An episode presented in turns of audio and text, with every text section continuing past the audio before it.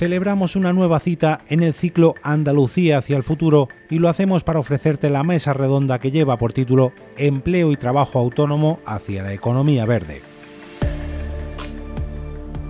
Disfrutaremos de la intervención de Rocío Blanco, consejera de Empleo, Empresa y Trabajo Autónomo de la Junta de Andalucía, y las intervenciones de Melesio Peña, presidente de AGE, Lorenzo Amor, el presidente de ATA, y Javier González de Lara, presidente de CEA. El panel está moderado por Francisco Morón, delegado en Andalucía de Europa Press. El ciclo Andalucía hacia el futuro de este 2022 cuenta con el patrocinio de Atlantic Copper, Grupo ADVI, CEPSA, Coamba, Coca-Cola, DKV, EDP, KPMG, Fujitsu y Génova.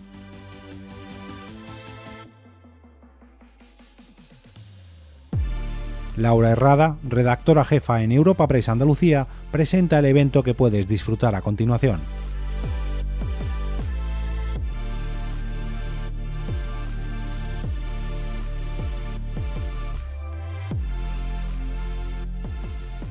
La siguiente mesa aborda también un tema trascendental. En ella vamos a unir uno de los grandes retos para Andalucía, como es el empleo, también desde la perspectiva de los autónomos y la vamos a unir con uno de los objetivos primordiales en estos tiempos como es la economía verde. Bajo el título Empleo y Trabajo Autónomo hacia la Economía Verde van a participar en este encuentro la consejera de Empleo, Empresa y Trabajo Autónomo de la Junta, Rocío Blanco, el presidente de la Asociación de Jóvenes Empresarias de Andalucía, Melesio Peña, el presidente de la Asociación de Trabajadores Autónomos, Lorenzo Amor, y el presidente de la Confederación de Empresarios de Andalucía, Javier González de Lara. Modera el delegado en Andalucía de Europa Press, Francisco Morón. Hola, ¿qué tal? Buenos días. Bienvenido a, esta segunda mesa de la jornada, hoy que finalizamos con la presencia clausura del presidente de la Junta de Andalucía. Bueno, ahora vamos a hablar de empleo, de ese, mal endémico que tenemos aquí en Andalucía que parece que vamos encontrando la solución y que estamos en el camino adecuado, ¿no? Solamente a advertir que la consejera tiene consejo de gobierno, se tiene que marchar a las 10 y 40 minutos.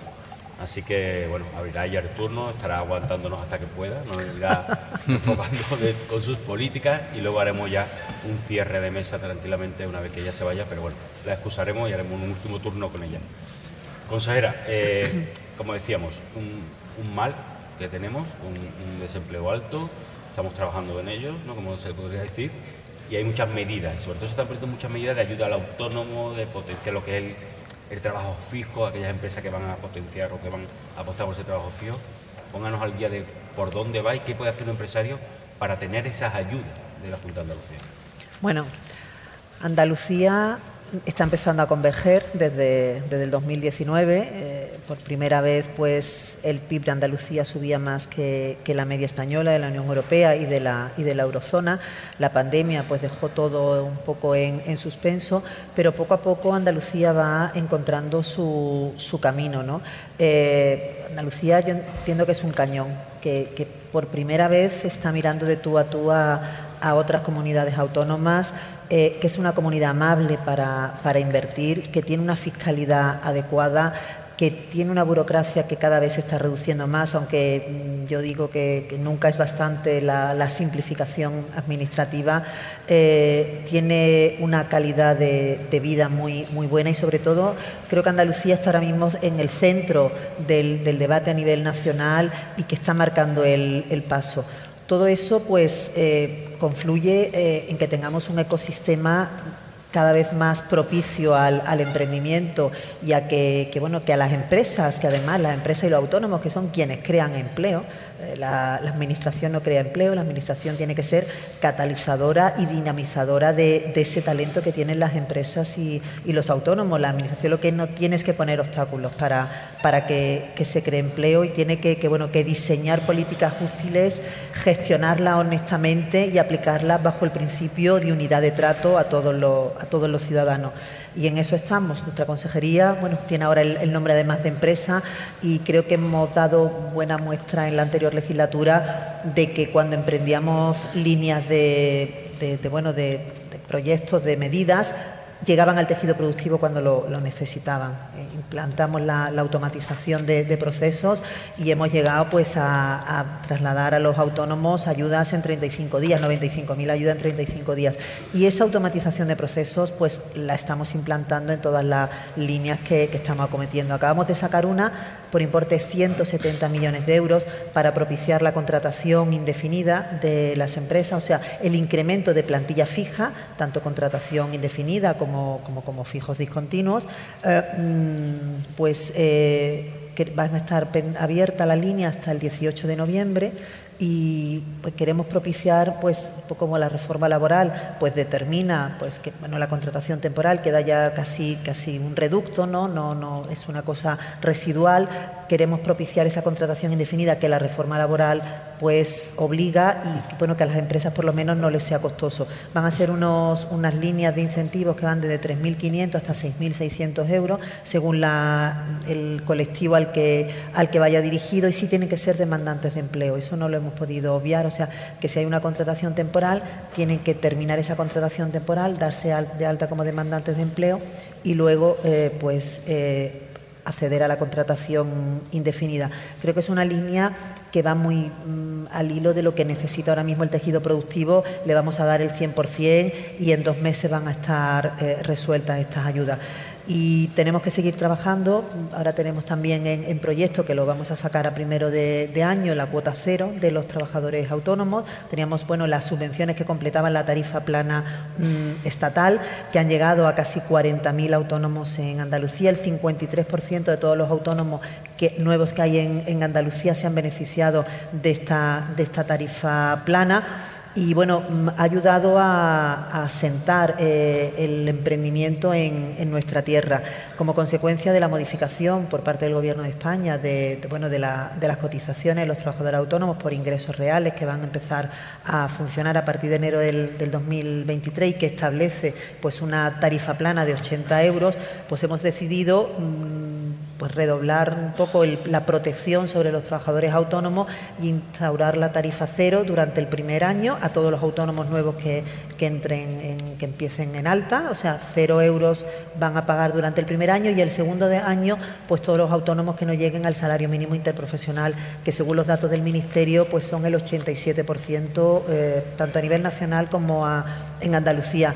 Yo creo que, que, bueno, que en el ejercicio anterior Mm, hemos dado buena muestra de que, de que, apostamos por el trabajo autónomo y por la economía social para nosotros.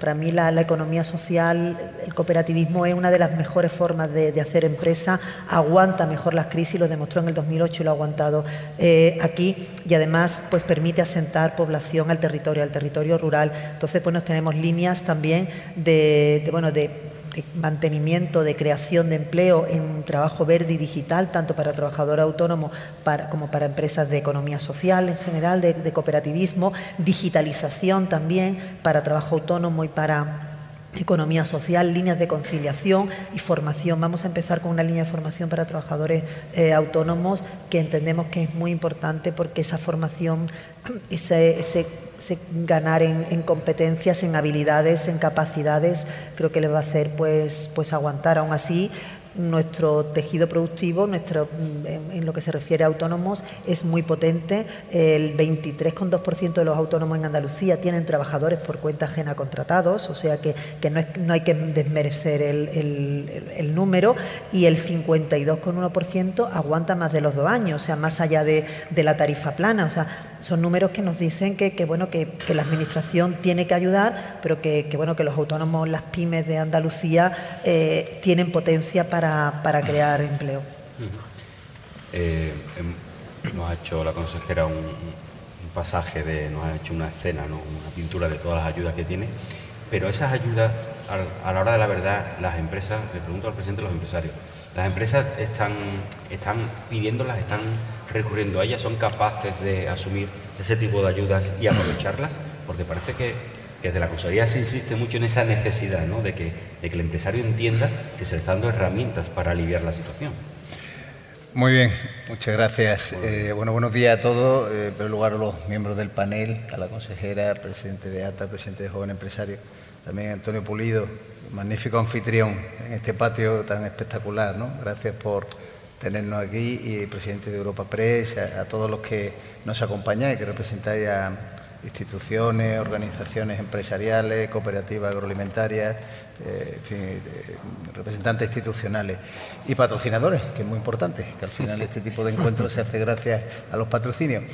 Sobre, sobre el tema de la ayuda, podría algo parecido, patrocinio, es decir, eh, ¿qué puede hacer la Administración por ti? Pues puede hacer eh, lo que hace la Consejería de Empleo, por ejemplo, que es ayudar, ayudar con la mejor intención y sacando líneas que, son lo menos farragosas posible dentro de las complejidades que tiene todo el tema de tramitación de ayudas, pero me remito, eh, por no reiterar lo que ha dicho la consejera de manera muy explícita, a lo que hemos hecho, por ejemplo, en pandemia. Yo creo que las mejores ayudas que en Andalucía han funcionado en la anterior legislatura mm, son las ayudas que Empleo puso en marcha y con motivo de la crisis COVID. Para autónomos, para pymes, es decir, para, mm, eh, digamos, un colectivo que estaba muy necesitado en un momento muy difícil. La cuestión es mm, analizar qué necesitan las empresas, escuchar a las empresas, escuchar a los autónomos para que al final esa línea de ayuda sea eficiente y efectiva, porque todos sabemos que no siempre las ayudas están bien dirigidas o son fáciles de acceder. De esto podríamos hablar largo tendido, ¿no? de mm, fenómenos de frustración, ¿no? cuando se sacan líneas de ayuda, donde los distintos gobiernos no responsabilizan a nadie, es una cuestión muchas veces técnica, administrativa, burocrática, se sacan líneas donde no siempre se ajustan a las peticiones de los, de los beneficiarios, eh, potenciales beneficiarios. Pero sí quiero decir con ello que esas ayudas, que duda cabe, son un estímulo, son un patrocinio para que la empresa siga adelante, porque son tiempos difíciles, son tiempos donde hay que eh, arrimar el hombro entre todos y donde, bueno, el contexto, ya lo sabemos, y voy concluyendo, eh, por hacerlo breve, que participemos todos mucho. Eh, el contexto es hostil, el contexto es un contexto de incertidumbre enorme, donde la empresa tiene que sobrevivir después de dos años de crisis atroz, donde nos hemos encontrado con una crisis energética, una crisis, una guerra en Ucrania que se ha cronificado absolutamente y que además tenemos un problema no solo de costes eh, energéticos, materias primas, de logística y una inflación desbocada. Por más que se quiera decir y, los medios de comunicación en ocasiones nos transmitáis eh, información de si ha bajado dos dígitos, no, dos dígitos. La, realidad es que la cesta de la compra se ha encarecido y todo eso tiene un efecto directísimo en los hogares, en las familias y sobre todo en los trabajadores, en las empresas y los autónomos. En síntesis, si la Administración ayuda, acompaña y va de la mano de las necesidades de la empresa, saldremos adelante. Pero por eso ahora más que nunca necesitamos una administración, un gobierno coherente, con sensatez y que ponga a la empresa en el centro de la toma de decisiones, porque la empresa es y forma parte de la solución a la crisis.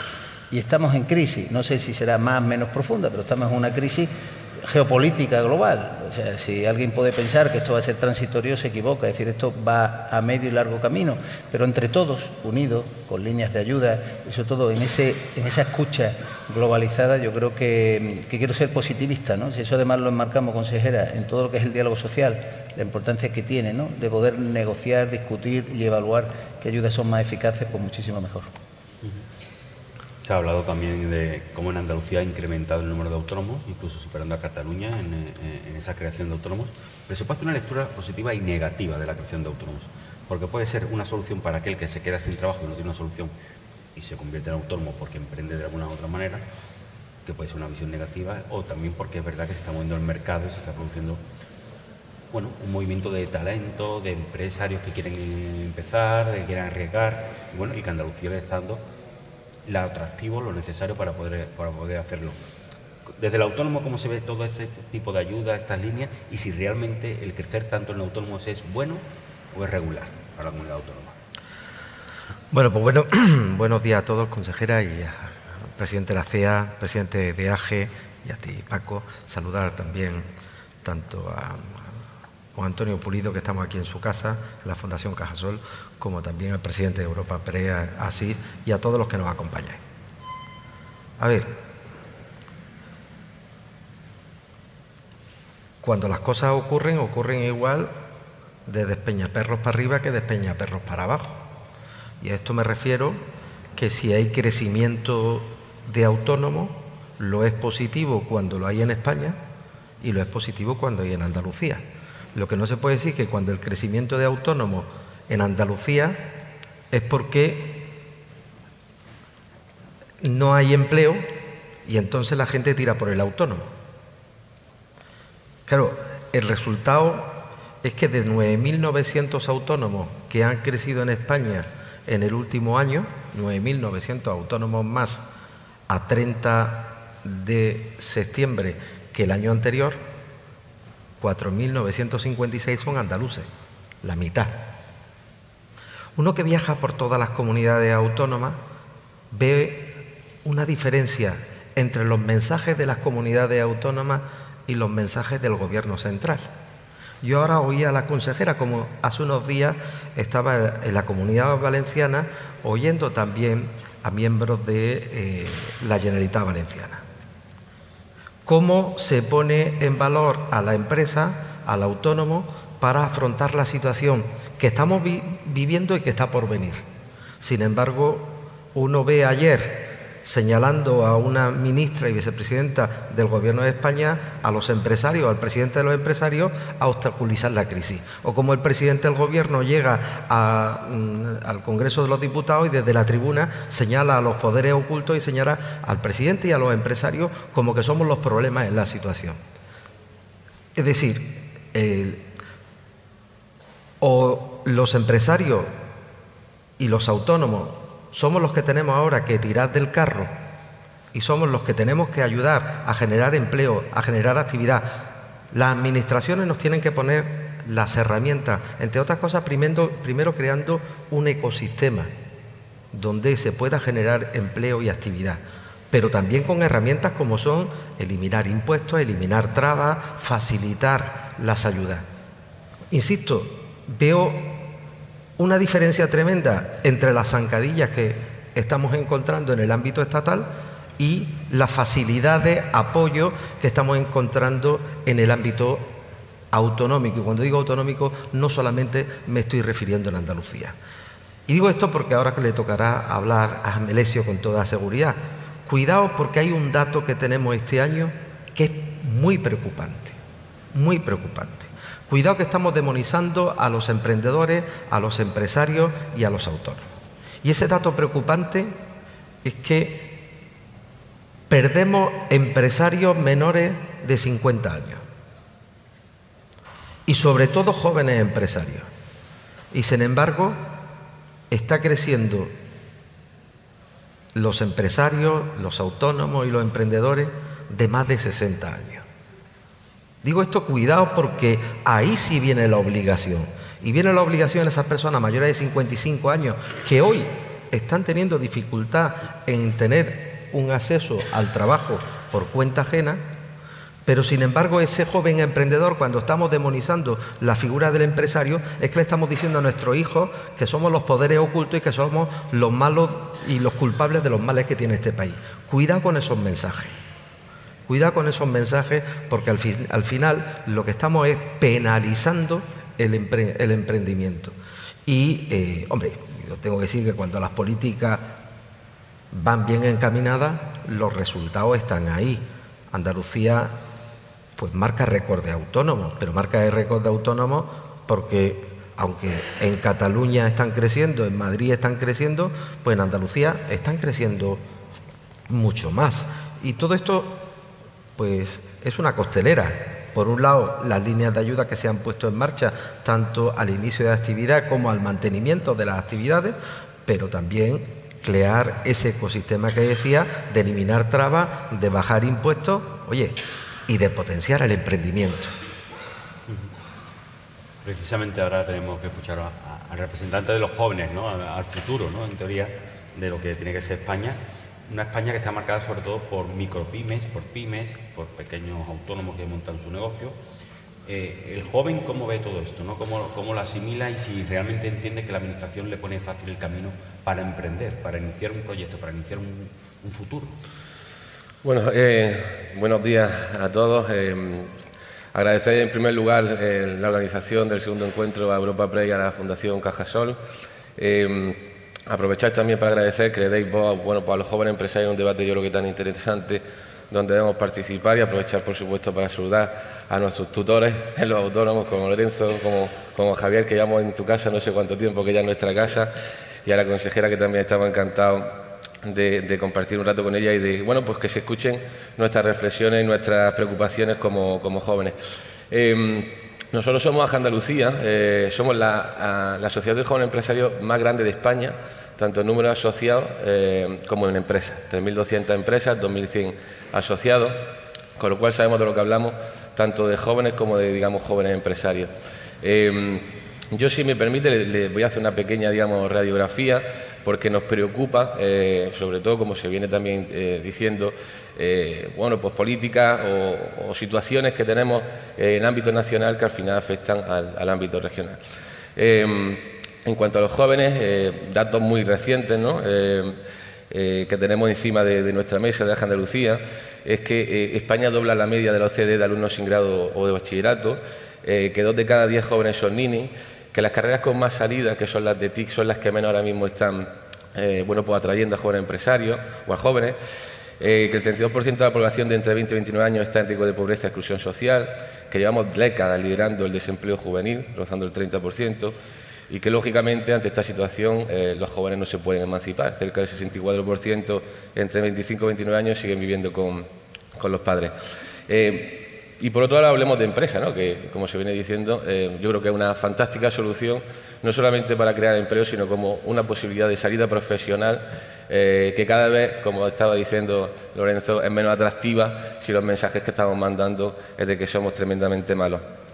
Y además, si le sumo a esto, eh, debemos conocer que el último índice, eh, indicador de CEAGE de la Confederación Nacional de Jóvenes Empresarios en cuanto al emprendimiento concluye que el 80% de los jóvenes empresarios cree que España no es un país eh, muy atractivo para, emprender. Pero es que esto lo ligo con otro dato que sale de esta encuesta, en el que el 90,9% de los consultados cree que un fracaso empresarial lastraría su futuro profesional por culpa de las cargas que generaría.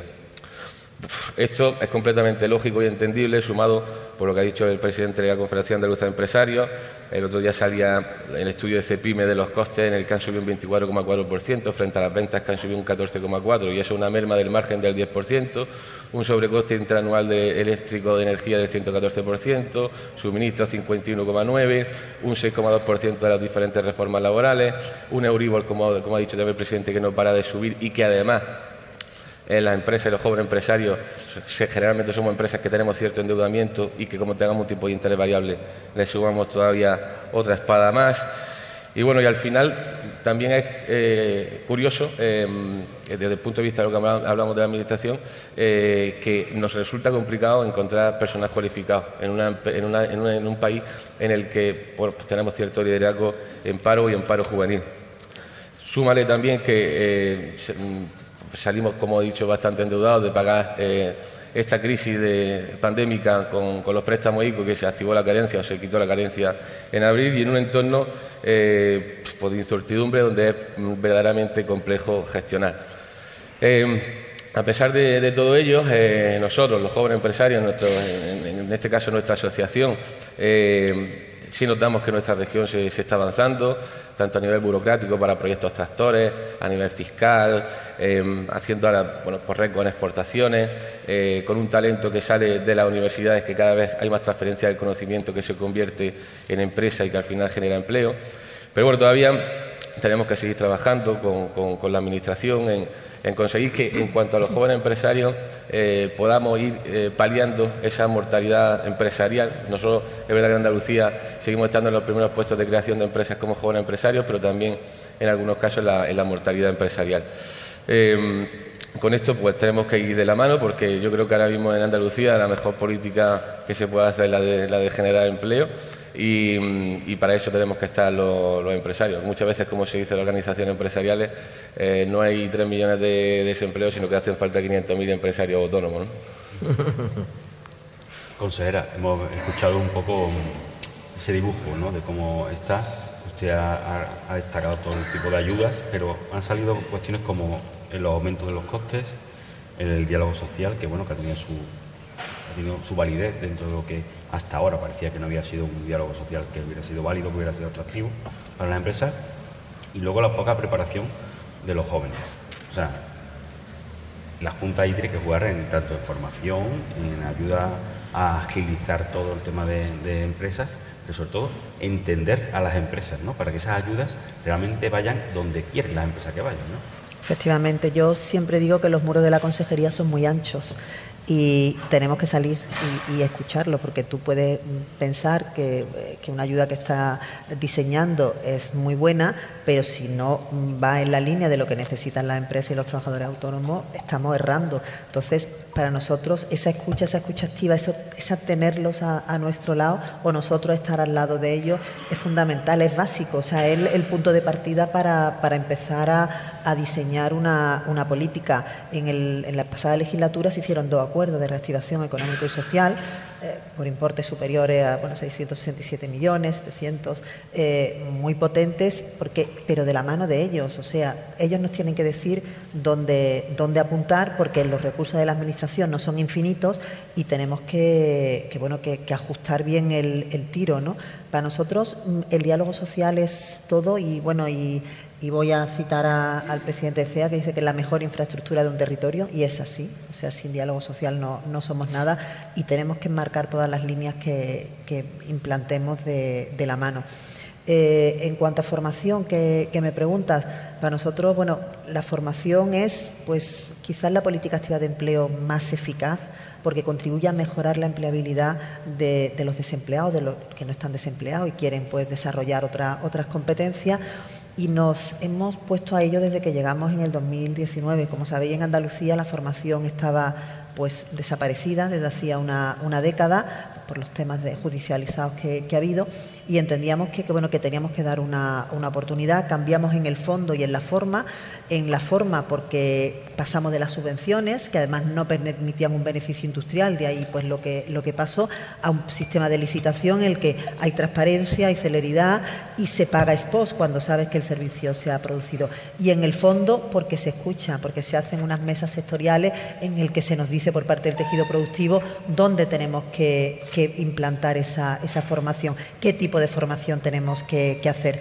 Y además eh, estamos cambiando en el sentido de que bueno, los certificados de profesionalidad son, son largos, a una persona que no, que no está, en el, no, no, está en el ámbito académico, que no ha querido estudiar, tú no le puedes meter luego un certificado de profesionalidad de 700, 800 horas. Entonces, lo que estamos haciendo son programas formativos de muy corta duración, de 150 a 200 horas, precisamente pues para dotarles de esas competencias que necesitan la, empresa. Estamos haciendo formación en digitalización, ahora vamos a hacer una en 5G, en software de modelo de, negocio, de SAP, eh, o sea, formación que de verdad es lo que necesitan la, empresa. En el Parque Tecnológico de, de, Málaga, por ejemplo, estamos haciendo y lo vamos a replicar en, los demás parques, tanto en el de la Cartuja como en el de Salud, pues una formación en ciberseguridad, en inteligencia artificial, en computación en la nube, eh, efectivamente para dotar de esas capacidades que necesita el tejido productivo. Pero también vamos a implementar otras líneas, por ejemplo, de formación con compromiso de contratación, que vamos a sacar, estamos ya terminando, la, la queremos sacar ya para que empiece a funcionar a primero del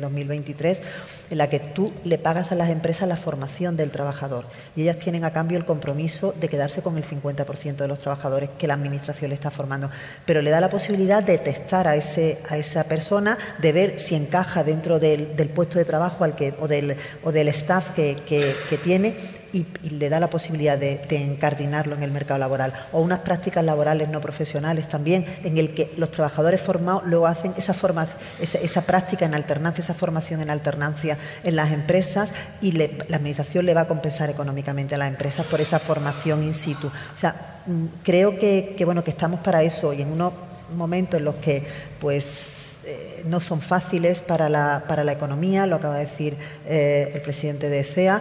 La Administración tiene que ser muy consciente del entorno en el que, en el que está y apostar con medidas que realmente sirvan. Ese diálogo social que parece que está dando bien en Andalucía, luego a nivel estatal es más complejo y más difícil, ¿no? La subida del salario mínimo, una serie de, de dificultades. No hay ninguna medida exacta también que esté dirigida a ayudar a ese aumento de los costes para los empresarios. No sé exactamente qué, es lo que realmente reclamaría ahora mismo la CEA a la Junta, tres cuestiones o cuatro cuestiones que son esenciales para que el mercado empresarial de Andalucía crezca. o sea, para que el panorama empresarial crezca, por lo menos se sostenga. Sí, sí, interesante. Vamos a ver, yo creo que es obvio y todo el auditorio lo, conoce y lo ha apuntado Lorenzo muy bien, ¿no? Eh, a ver, lo que queremos es estabilidad, lo primero. O sea, en tiempos de incertidumbre el mejor antídoto es la estabilidad. La estabilidad se fundamenta eh, básicamente en que haya un gobierno pues, que tenga una hoja de ruta clara, que tenga, eh, digamos, una singladura eh, bueno, pues bien diseñada y con la máxima transparencia y participación. Digo participación dentro del Parlamento, como también con los agentes económicos y sociales y con la sociedad. Tiene que haber esa escucha activa, como decía la consejera. Eh, a partir de ahí, bueno, pues lógicamente esa, esa estabilidad creo que, mm, se acompaña de una noticia que es favorable. Eh, vamos a tener una legislatura con cuatro presupuestos. O sea, mm, independientemente de que nos gusten más, nos gusten menos, serán mejores, expansivos, sean de recorte, no lo sé, porque solo el futuro lo conoce eh, la providencia, nadie sabe, ¿no? Pero vamos a tener en esta etapa eh, presupuestos. No olvidemos que aún estamos con presupuestos prorrogados el año pasado, es decir, que Andalucía se enfrenta a un horizonte digamos, de expectativas positivas, es decir, estabilidad, seguridad jurídica, certeza económica. Esas son las tres grandes palabras. Estabilidad, seguridad jurídica, certeza económica. Lo que no puede ser, y Lorenzo lo apuntaba, es que las reglas del juego se modifiquen no ya en las distintas comunidades autónomas, que a veces tenemos 17 regímenes diferentes, según la tendencia política, más luego el gobierno central. Y luego sin, sin, dejar atrás un factor que a veces a quien le puede molestar escucharlo, pero es que este país está en permanente estado electoral, es que está todo el día condicionado. las decisiones que se adoptan están condicionadas por el telediario de las 3 de la tarde, en la cadena que sea. ¿Para qué? Para dar una noticia, para romper un golpe, para buscar un titular, eh, eh, y todo eso desestructura, desestructura lo que es eh, esa estabilidad y seguridad jurídica que todos queremos. Por ejemplo, el anuncio hace muy, muy escasas fechas, ¿no? De, hace no más de una semana, de subir las, bases máximas de cotización. ¿A, qué conduce eso? Uno ha subido un 8,6% más, más el, el 0,6 que se le incorporará por el mecanismo que todos conocemos, que al final, eh, digamos, para todo el tema de equiparación del sistema de pensiones, se, pone un 9 y pico por ciento. O sea, subir las bases máximas de cotización de golpe, fuera del diálogo social, fuera, digamos, de manera traicionera, y lo digo claramente, de manera, eh, digamos, poco, poco ortodoxa y de alguna forma casi dinamitando el diálogo social, porque es una medida unilateral, pues lo que conduce sobre todo es a la desazón, a la preocupación y a decir que las empresas se van a tener que enfrentar a más costes sociales cuando estamos ya por encima ocho puntos de la media europea ¿no? en costes sociales globales. Yo creo que el camino es el diálogo social de verdad, hay que creérselo. Y creérselo no es buscar un titular o estar en una mesa de diálogo social, y Lorenzo bien que lo sabe, eh, tenemos que en COE pues trabajar mucho en esta línea y, tendremos que, seguramente habremos cometido errores, pero también muchos aciertos. En esa lealtad hay que tener claro cuáles son las, líneas que hay que marcarse, y no digo líneas rojas, que no hay líneas rojas, pero sí de respeto. Si hay una mesa donde se está tratando, negociando temas tan importantes, tan sensibles, como es el incremento de la fase máxima, lo que no puede salir a los pocos días con un anuncio que va en línea absolutamente contraria a lo establecido. Con ello que quiero marcar mm, y concluyo, estabilidad política, lealtad institucional fundamental, seguridad jurídica, que es lo que queremos, no puede haber sorpresas, no podemos estar sometidos a sorpresas, no podemos estar sometidos a ocurrencias. O sea, cuando un empresario ve ocurrencias permanentes, se retrae la inversión, deja de invertir, duda porque el dinero es cobarde, el dinero huye, el dinero se fuga a otros espacios, a otros territorios y en una situación de crisis geopolítica mundial, lógicamente el dinero mm, lo que busca es la máxima, máxima seguridad dentro de esa incertidumbre y eh, esa certeza económica que a todos nos gustaría alcanzar pues con sensatez y con sentido común. esa falta de, de acuerdo, coincidencia con el gobierno central que los empresarios tienen, los autónomos también. De hecho, eh, me gustaría saber eh, la integración de ATA en COE, el, unir al autónomo con el empresario, ¿Ha sido positivo? ¿Es algo que ha beneficiado al autónomo, a la figura del autónomo? ¿Ha metido en el debate al autónomo en, ese diálogo social que muchas veces a lo se veía fuera de ese diálogo social? Incluso en Andalucía, antes había una mesa de concertación que no estaban los autónomos representados. ¿Es positivo para el autónomo esa equiparación con el empresario? Bueno, es que el autónomo es un empresario. Pero bueno, es decir, el autónomo tiene la primera característica que tiene un empresario y es que se la juega se juega su patrimonio, de su familia y se la juega todos los días. Con lo cual, el autónomo hay que decir, lo es y es un empresario.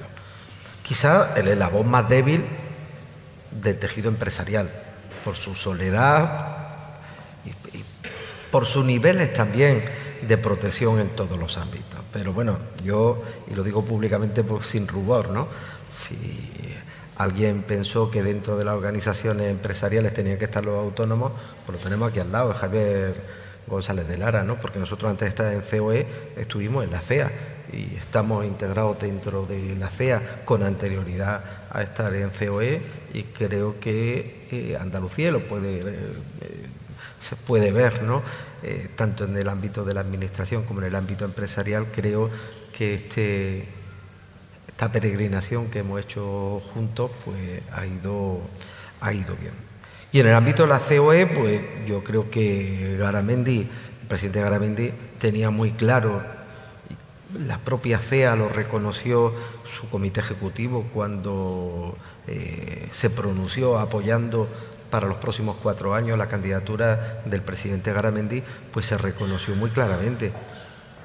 Hoy el llamado Consejo Empresarial de la Competitividad, pues no existe. Hoy, desde las grandes hasta el eslabón más débil, que son los autónomos, están todos en el mismo seno. ¿Se puede navegar juntos una empresa del IBEX con un autónomo? Pues tengo que decirlo y confesaros que los momentos más complicados de los acuerdos los momentos más complicados de los acuerdos, por ejemplo, cuando se tuvo que parar un Consejo de Ministros y celebrarlo un viernes, es porque el comercio y la hostelería, donde mayoritariamente están autónomos, no estaban en la prórroga de los ERTE. Pero me voy a la penúltima prórroga de los ERTE,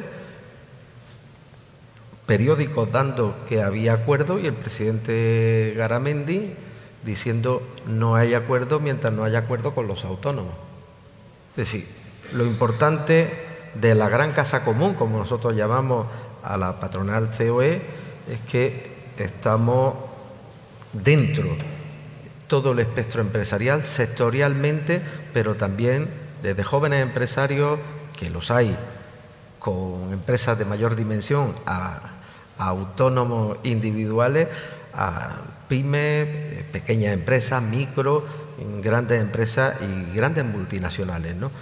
Y bueno, eh, tengo que decir que las decisiones, pues en todo, pues son decisiones colegiadas, donde en el ámbito del diálogo social, pues todos caminamos de la mano. ¿eh? A veces pues puede haber diferencias de percepción de determinados aspectos, pero indudablemente todo lo arreglamos en casa y los intentamos solucionar en casa con, buena, con buena sintonía. Y como decía Javier, marcando un objetivo.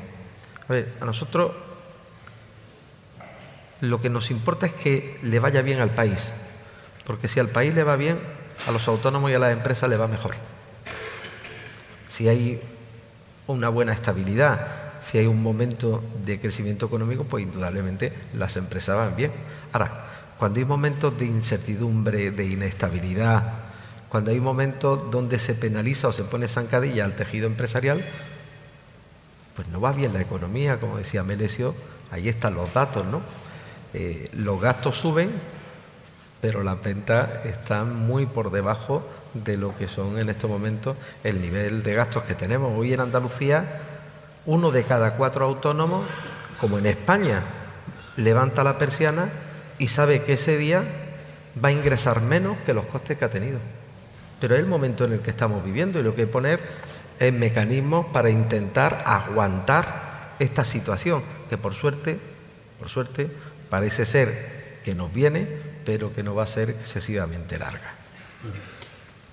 una situación difícil económica, un panorama más complejo. Eh, el joven que quiere emprender, ¿qué os transmite? O sea, ¿qué, dudas o qué problemas ve a la hora de, empezar esa inversión o empezar ese negocio que quiere o esa ilusión que tiene?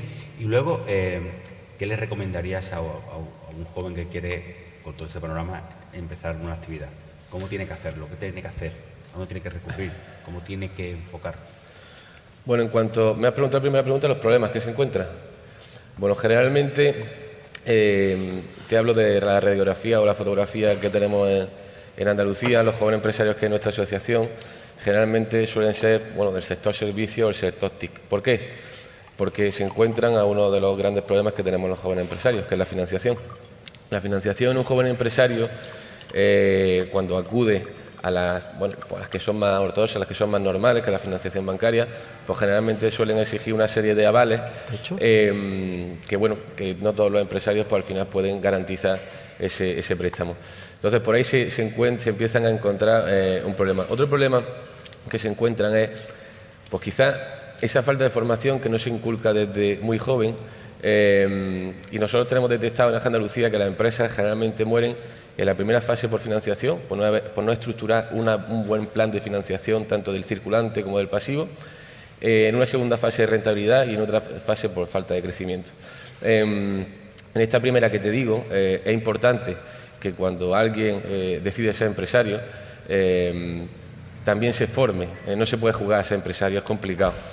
Y además, lo que decía aquí en la encuesta que sale también de, la Confederación Nacional de Jóvenes Empresarios de España, eh, los jóvenes tienen miedo a emprender porque si les va mal, eh, las consecuencias en algunos casos son bastante importantes.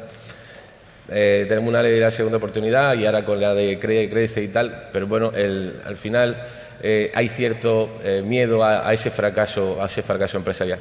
Y mm, en cuanto a la, mm, a la segunda, la segunda pregunta que me plantea, ¿qué recomendaría? Bueno, pues en primer lugar como decía al principio, la formación. Eh, al final, desarrollar un, negocio eh, en, un ecosistema como en el que estamos, eh, hay que saber gestionar. o sea, ahora en un, entorno tan complejo de subida de costes constantes, en el que hay que actualizar los costes que suponen el escándalo de costes de un producto casi a diario, hace falta buenos gestores.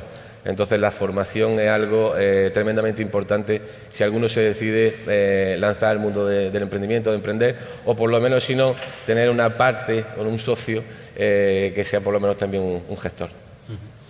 Consejera, tiene siete minutos como máximo para eso. Lo, prometido y, bueno, me gustaría que cerrara o dijera su participación a modo de resumen, qué es lo que entiende o qué se queda de, de esta exposición por parte de empresarios autónomos, de jóvenes empresarios, futuro, futuro del mundo de la empresa, con qué se queda y qué, puede decir y, qué papel va a jugar la Junta, incluso de acompañamiento en muchos momentos para aquel joven empresario que quiere, que quiere empezar. Bueno, yo creo que esta foto lo resume todo. O sea, tenemos que estar juntos, tenemos que ir de la mano, porque de esta no se sale contra las empresas y contra los autónomos, se sale con y por ellos. O sea, lo ha dicho antes Lorenzo, si a las empresas y a los autónomos de Andalucía le va bien, a Andalucía le irá bien. tras décadas de avances irregulares y de problemas estructurales, yo creo que por primera vez Andalucía está empezando a creer en sí misma tenemos un tejido empresarial muy potente, mucho más de lo que pudiera parecer. Eh, eh, tenemos un turismo que supone el 20% del PIB entre empleo directo y empleo indirecto. Tenemos una industria agroalimentaria que supone el 12% del PIB y eso lo tenemos que completar con, con, otro, con abrirnos a, otra, otras líneas y lo estamos haciendo tenemos que apostar por, por una economía verde y circular, por, por la transición ecológica, por energía eólica. Mm, tenemos que eh, hacer colaboración público-privada y, tener esa interrelación entre las universidades y, y las empresas privadas. Pero sobre todo la Administración tiene que estar para servir. La Administración no puede ser un ente abstracto que, se limita a ponerse en la, en la foto. La Administración tiene que estar para ayudar y para decir qué necesitáis de mí. Eso es lo, que, lo principal que, tiene que hacer una buena administración y coger los requerimientos que tenga el, tejido productivo y llevarlos en la medida de su posible, de sus competencias, a buen, a buen término. Creo que mm, que tenemos que ir en, esa, en esa línea que Andalucía mm, tiene potencial para crear empleo, que no somos peores que, nadie y que si no mm, en, la locomotora de, España, yo creo que sí tenemos que estar en los primeros, en los primeros vagones, porque de verdad que, eh, por primera vez estamos empezando a pensar que tenemos que huir de una economía subsidiada e ideologizada a una economía que cree en el talento y que cree en el emprendimiento. sobre todo apostar por el, por el talento y creo que, es el resumen de lo, que, de lo que se ha dicho a ti. Aquí el talento atrae talento y una sociedad con déficit de talento tiene poca capacidad para atraer a perfiles de, de primer nivel. Andalucía está empezando a formarse, hay un tejido empresarial, como digo, con, con una solvencia enorme y, la Administración tiene que estar, como, como señalado, para, apoyar y para no estorbar, porque muchas veces lo que tenemos que hacer es no estorbar. Eh, tenemos efectivamente que crear un ecosistema apropiado, mm, con una estabilidad institucional que creo que existe en Andalucía, con una fiscalidad adecuada que también eh, existe desde el punto de vista presupuestario también las tres reglas presupuestarias se han venido cumpliendo en la pasada legislatura y se, va, y se, perseguirá seguir haciéndolo en, la siguiente. Y sobre todo eh, un diálogo, un diálogo constante, un diálogo constante para que esa sinergia que, nos tiene que transmitir a quienes servimos, que son nuestros jefes al final, los ciudadanos, la empresa, los trabajadores autónomos son nuestros jefes y a ellos nos debemos y creo que por eso estamos aquí, con pocos o muchos aciertos, pero desde luego nuestros días y nuestras noches están totalmente implicados y encardinados a, mejorar la vida de los ciudadanos. Bueno, consejera, pues le liberamos para que la capturen aquí en el Consejo de Gobierno y solamente agradecerle la presencia y que haya, haya aceptado sentarse aquí en esta mesa y tendremos ocasión de volvernos a ver. Muchas gracias. Gracias a vosotros. Me seguir con vosotros para, conclusión, cerrar, cerrar. simplemente me gustaría redondear la mesa con vuestra opinión, con vuestra visión, introduciendo algún elemento como puede ser incluso la, rebaja fiscal, la, agilidad administrativa por la que se ha puesto en Andalucía, y, si realmente Andalucía está presentando un escenario atractivo o no, tanto para autónomos, empresarios, para jóvenes, y dónde veis eh, el déficit, qué es lo que entendéis la en la última tuerca creo que hay que girar para mejorar y para hacer de verdad Andalucía un territorio atractivo. Me gustaría empezar por, los empresarios. Bueno, yo creo que se ha avanzado bastante eh, los últimos años, pero no lo suficiente. Es decir, queda mucho por hacer en todo lo que es el plan de regulación normativa, de simplificación de trámite. Es decir, hay, hay eh, muchísima tarea eh, acumulada. ¿no? Yo creo que esto se ha convertido en un mantra empresarial. ¿no? Es decir, eh, siempre pedimos, siempre pedimos, y habrá quien, desde la distancia diga, bueno, es que los empresarios, los autónomos siempre piden lo mismo, ¿no? que es simplificación administrativa. Eh, partimos de una premisa, y qué pena que se ha ido la consejera, pero me hubiera gustado que lo escuchara, aunque ella conoce cuál es mi opinión al respecto. La realidad, la realidad es que este país necesita una revolución, una revolución administrativa. O sea, eh, y, lo digo en la ausencia de la consejera, eh, que es la que más convencida está porque es la que ha incorporado a los procesos de renovación de la Administración pues la robotización, la digitalización y he hecho una referencia a que las ayudas que mejor han funcionado en la anterior legislatura han sido precisamente las de empleo. Pero dicho eso, la Administración se tiene que poner las pilas. O sea, en estos próximos cuatro años que son históricos para Andalucía, no podemos estar hablando siempre de los retos de Andalucía hacia el futuro, siempre del sector privado. El sector privado se ha puesto las pilas desde la pandemia, desde muchos años atrás, porque estamos en competencia permanente entre nosotros. Y como dice eh, Lorenzo, convivimos todos bajo un mismo paraguas, pero es que somos un gran club de millones de competidores. Competimos entre nosotros, todos y nos llevamos bien. Eso tiene un gran mérito. Nos llevamos bien y nos respetamos profundamente y aprendemos unos de otros, de nuestros aciertos y de nuestros errores. Pero ¿qué pasa con la Administración? Porque nadie abre un debate de la reforma de la Administración. Por eso digo una revolución tranquila, pausada, de cómo hacerla más eficiente, cómo hacerla más profesionalizada, cómo estimular el crecimiento profesional de los propios funcionarios, cómo fidelizar el talento de los funcionarios, cómo darles más seguridad en su toma de decisiones, cómo entrar en esos procesos globales de digitalización, robotización. Es decir, tenemos una administración que no evoluciona y donde se está abriendo un debate mm, preocupante sobre eh, un modelo público y un modelo privado, donde hay un ámbito público que crece, que se engorda, y un modelo privado que cada vez está más famélico, con más dificultades y con más problemas. Mi reflexión, por tanto, es que no solo se trata de reducir trámites, sino de que todo lo que se reduzca sea a través de una administración eficiente, en Andalucía y en el resto de España.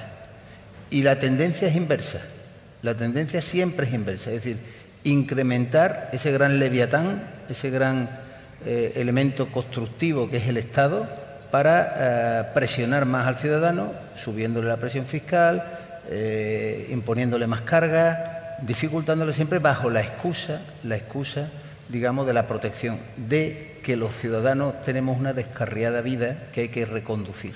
Y creo que me explico. Siempre hay un sentido de que lo público es protección, lo privado es dudoso. La educación y la sanidad, si es pública, es buena, si es privada, es discutible. En la pandemia se investigan las residencias privadas, no las públicas. Qué curioso. Siempre lo privado bajo sospecha. Ese es el error. ¿Pero por qué? Porque seguimos escudándonos en que el sector público es intocable. Y dejo una referencia. Cualquiera de los que estamos aquí sabemos que todavía hay administraciones públicas, después de dos años de pandemia, que hay que pedir cita previa para pedir un trámite, para hacer una gestión administrativa. ¿Por qué? Yo pregunto, ¿por qué? Porque las empresas tenemos que estar trabajando con normalidad, mm, decenas de horas abiertas, y la administración pública con una empresa privada en la puerta, por ejemplo, un señor de Prosegur, mm, llevando el control de acceso para ver quién viene osadamente a pedir una cita para que sea atendido. Ese no es el modelo. Esa es la competitividad del sector público. Yo de verdad lo cuestiono. Y lo cuestiono y lo pongo encima de la mesa en este debate porque no es siempre cuáles son los retos de la empresa privada, que son muchos. Y podríamos hablar largo tendido. Es que yo quiero que en ese reto incorporemos sector público, que tanto representa, y una administración que tiene que cambiar. La misma pregunta, la misma cuestión, al final. Bueno, uno que, que aunque es andaluz, pero pasa muchas horas fuera y muchos días fuera, sí tengo que decir, además lo voy a decir sin ningún pudor, Andalucía ha pasado de ser la comunidad, la gran subsidiada, a la gran envidiada. Y lo digo porque es así. Donde va uno, hay aquí personas que, no son andaluces y que vienen de fuera, pero también lo constatan porque así lo hemos hablado alguna vez, ¿no? Yo creo que eso es importante que haya habido ese cambio de mentalidad en el que los andaluces han tenido mucho que ver. ¿no? Estuviera aquí el presidente del Consejo de Cámara Andaluza, dice que los andaluces no hemos quitado los complejos y que los empresarios no hemos quitado los complejos, y es verdad. Y es verdad. Ahora, hemos visto cómo hemos avanzado en muchos parámetros, hemos visto cómo estamos ganando competitividad pero venimos, venimos de muy atrás y queda mucho por hacer. Como bien se ha dicho, y coincido al 300% con Javier González de Lara, las grandes reformas están, una de ellas, por ejemplo, en el sector público. ¿no? Eh, eh, no puede ser que sigamos insistiendo, simplificación administrativa, eh, trámites, pero sigue siendo la gran pelea de siempre. Lo que tengamos que poner encima de la mesa, que tengamos que ver que todavía hay, eh, hablaba con uno de los grandes, el otro día en Almería, coincidía con Javier, con uno de los grandes empresarios de esta tierra, que generan miles de empleos y de actividad económica, creo que eran nueve meses esperando pues, una licencia. Eso no podemos seguir permitiéndolo. Pero esto cuando lo traslada al comercio al bar de la pequeña población, pues te das cuenta que es que seguimos teniendo ahí un problema. Andalucía tiene que ser una comunidad tax free para el emprendedor y sobre todo para los jóvenes, que hay que llevarlo en parihuela. Si es que nos faltan jóvenes emprendedores, si es que la solución que podamos tener al empleo no pasa por otra razón que sea que tengamos más emprendedores, más autónomos y más empresarios con capacidad de generar empleo. La formación. Es que la formación es fundamental. Estamos viendo como países mucho más competitivos que el nuestro, pues son países donde el nivel de formación, tanto en el ámbito del trabajador como en el ámbito del autónomo, del empresario, insisto en esto, porque no basta con que los trabajadores se formen, sino también los empresarios y los autónomos se tienen que formar, porque al final ellos mismos tienen que tener esa capacidad para ser competitivos. Y luego la digitalización. Estamos viendo, todo el mundo está viendo como Málaga el estirón que está pegando, ¿no? Y salta a la vista. Y, insisto, no solo salta a la vista cuando está en Andalucía, es que cuando está fuera llama mucho más la atención. Y sin embargo hay otras provincias que no están yendo al mismo hilo que está yendo que está yendo Málaga. Y creo que todo lo que es la innovación, la digitalización, pues indudablemente tira de una comunidad y tira también de, de una sociedad. Pero todo este conjunto para ser la Andalucía del futuro también pasa porque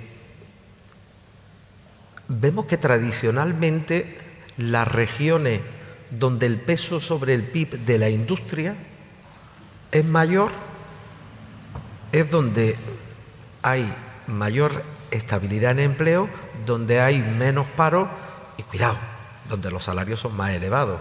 Antes le preguntaba a Javier sobre el salario mínimo. Es que hablar del salario mínimo en Andalucía no es lo mismo que hablar en Burgos. Porque aquí el salario mínimo actual ya es un 60% del el salario medio. Pero claro, en Burgos el salario mínimo actual, pues un 45% del salario medio que hay en Burgos. Entonces, eh, potenciando nuestra industria, que hoy por hoy es muy importante y tenemos una industria andaluza que es un ejemplo y sobre todo mucha de ella en exportación, pero sí es verdad que eh, hemos de ir poco a poco, no con el BOE, sino facilitando, sino facilitando ah, que vengan inversiones, pero el crecimiento de nuestra industria, que cada día Andalucía esté más industrializada y creo que eso es bueno y es bueno para todos. El joven empresario andaluz que se encuentra y que... Bueno, yo por, por añadir algo a todo lo que se ha venido diciendo, eh, nosotros desde otras comunidades de asociaciones con empresarios pues miran a Andalucía eh, con, una media sonrisa de que se están haciendo algunas cosas muy interesantes para, los empresarios. Eh, nosotros, sí es verdad que ya desde hace bastante tiempo venimos reclamando a la Administración Autonómica que el foco en los jóvenes empresarios debe empezar a ponerse en la consolidación. Es decir, las políticas de fomento están fantásticas, eh, la creación de empresas estamos colíderes, pero también estamos por detrás de Ceuta Melilla en lo que se refiere a los jóvenes empresarios mortalidad empresarial. Entonces, creo que hay que poner el acento de manera muy relevante en que esas empresas que a los tres años eh, mueren eh, se consoliden y además cojan tamaño, que es uno de los grandes problemas también que tenemos en, nuestra tierra. Si estas empresas no solamente se quedasen, sino que además eh, cogiesen tamaño y generasen empleo, pues a lo mejor podríamos ser incluso líderes de generación de empleo juvenil en, España. Pero bueno, esto, esto que digo de la consolidación, pues al final lleva otra serie de políticas alrededor completamente relevantes que tienen que ver con la financiación, con la burocracia, con la fiscalidad, que son tremendamente eh, relevantes. Y, y sobre todo también lo que decía Lorenzo, es decir, tenemos que ser un escaparate para que eh, jóvenes eh, andaluces y, por qué no, de otro sitio, vengan a una tierra en la que se puede disfrutar trabajando y en la que se puede disfrutar viviendo, en un panorama en el que eh, el término nómada digital se está democratizando y desde la pandemia y hay muchísimas profesiones y además con sueldos relevantes que están trabajando desde cualquier, cualquier sitio del mundo. Los jóvenes empresarios, jóvenes empresarios estamos viendo corrientes, incluso en el mundo hotelero, de conceptos de hotelería que están solamente específicos para, para nómadas digitales. Y para esto tienes que eh, ser atractivo. Eh, hay mucha gente que se está yendo, muchos jóvenes empresarios nómadas digitales que se están yendo a abrir la empresa al vecino de la izquierda, a Portugal, por el sistema fiscal que tiene. Entonces, esto es lo que no, lo que no puede ser porque yo creo que Andalucía es un, escenario fantástico para alguien que quiera venirse aquí a trabajar y a disfrutar de viviendo. Pero bueno, en fiscalidad se está, se está mejorando, ¿no? Andalucía, ¿no? En ese sentido, Sí, pero la creación... ¿Qué es lo que requiere el joven empresario fiscalmente? ¿Qué, requiere? ¿Qué requiere el joven empresario fiscalmente para no tener que ir a Portugal? Bueno, al final en, Portugal lo que se está haciendo es que el impuesto de sociedades en los primeros años es bastante menor que el que hay en España.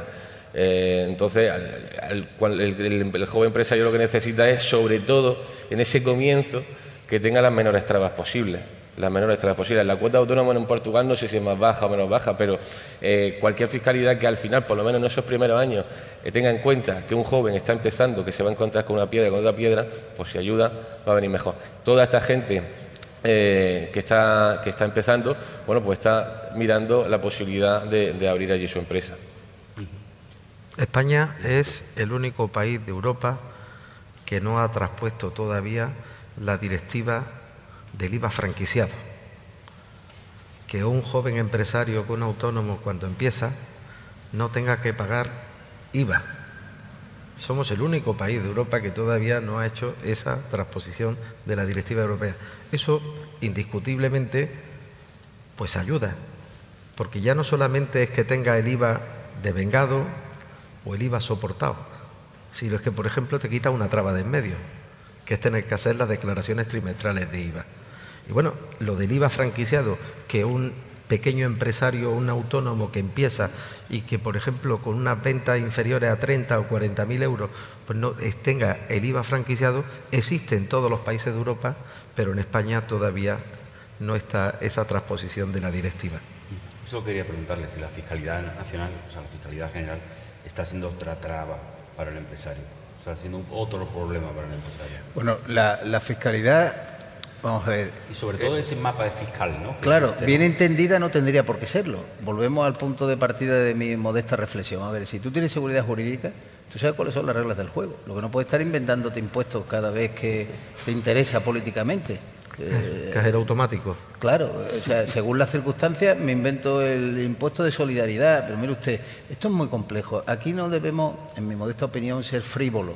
El sistema tributario es tremendamente equilibrado. El sistema tributario viene de, una herencia, digamos, fiscal de muchos años, donde hay unos equilibrios no solo territoriales, sino unos equilibrios tributarios para no caer en la doble imposición. Es decir, lo que no puedes es inventarte un impuesto cogido con hilo para, para sustituir las competencias que tienen las comunidades autónomas, no entro en detalle si es Andalucía o, Madrid o la que sea, ¿no? como si es Cataluña o, Valencia. ¿no?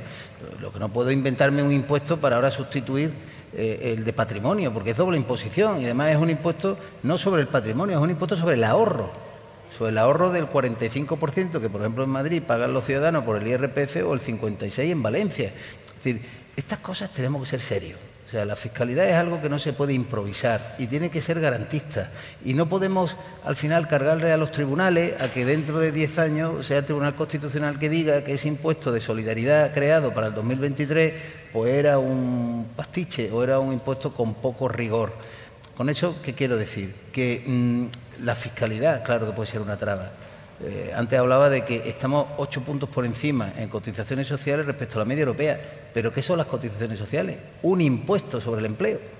Es un impuesto. Le llamemos cotizaciones, si quiere le ponemos siete eufemismos.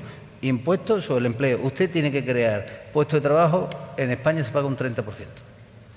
Cuando mm, la media europea está en un 24, 25%. no, 21. Menos, un 21, un 21, 21 y medio. O sea, entonces, ¿qué ocurre? Que ahí somos menos competitivos y todos competimos, igual que competimos, como bien decía Melesio, con Portugal, pues competimos también los territorios en, eh, España. Y concluyo la reflexión. Vamos a ver, aquí hay quien se rasga las vestiduras. Bueno, pero ¿cómo eso de vamos a competir? Eh, ¿Va a haber agravios territoriales?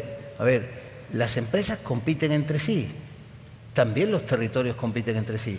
Nadie le preocupa pensar por qué eh, el Ayuntamiento de Sevilla o el Ayuntamiento de Granada o de Huelva o de Córdoba o de Cádiz eh, impone o, establece una tasa o de un tipo o de otra, el IBI, el impuesto de actividad económica, eh, hasta las debatidas y judicialmente discutidas plusvalías. Y nadie se queja de eso. O sea, los propios ayuntamientos son competitivos entre sí, compiten, lo cual es bueno, porque el ciudadano decide dónde quiero tener mi residencia, ¿no? O dónde la fiscalidad es más o menos gravosa. Pues lo mismo tiene que ocurrir entre los territorios. Y si, volviendo al tema de la fiscalidad en Andalucía, hay un impuesto transferido, y en este caso el de patrimonio, y tú decides, en base a tus competencias, bajarlo, pues es legítimo, como si lo quieres mantener. Es decir, yo creo que aquí al final volvemos lo mismo. La ideologización de la fiscalidad, como de otros tantos temas, que si es de rico, que si es de pobre, es muy aburrido, da mucha pereza, ¿eh? porque no sé dónde están los ricos en este país, o sea, quedan muy pocos. La, la, clase media está cada día más agotada y las pymes y los autónomos cada vez con menos recursos y menos capacidad financiera. Por lo tanto, vamos a ser serios y el sistema tributario respetémoslo sobre todo con las máximas garantías para que si se quiere poner una nueva figura impositiva le ofrezca confianza a toda la ciudadanía. Bueno, pues nada, muchísimas gracias, gracias por la paciencia, por cerrar el debate y por haber asistido. Muchas gracias. gracias, gracias a vosotros.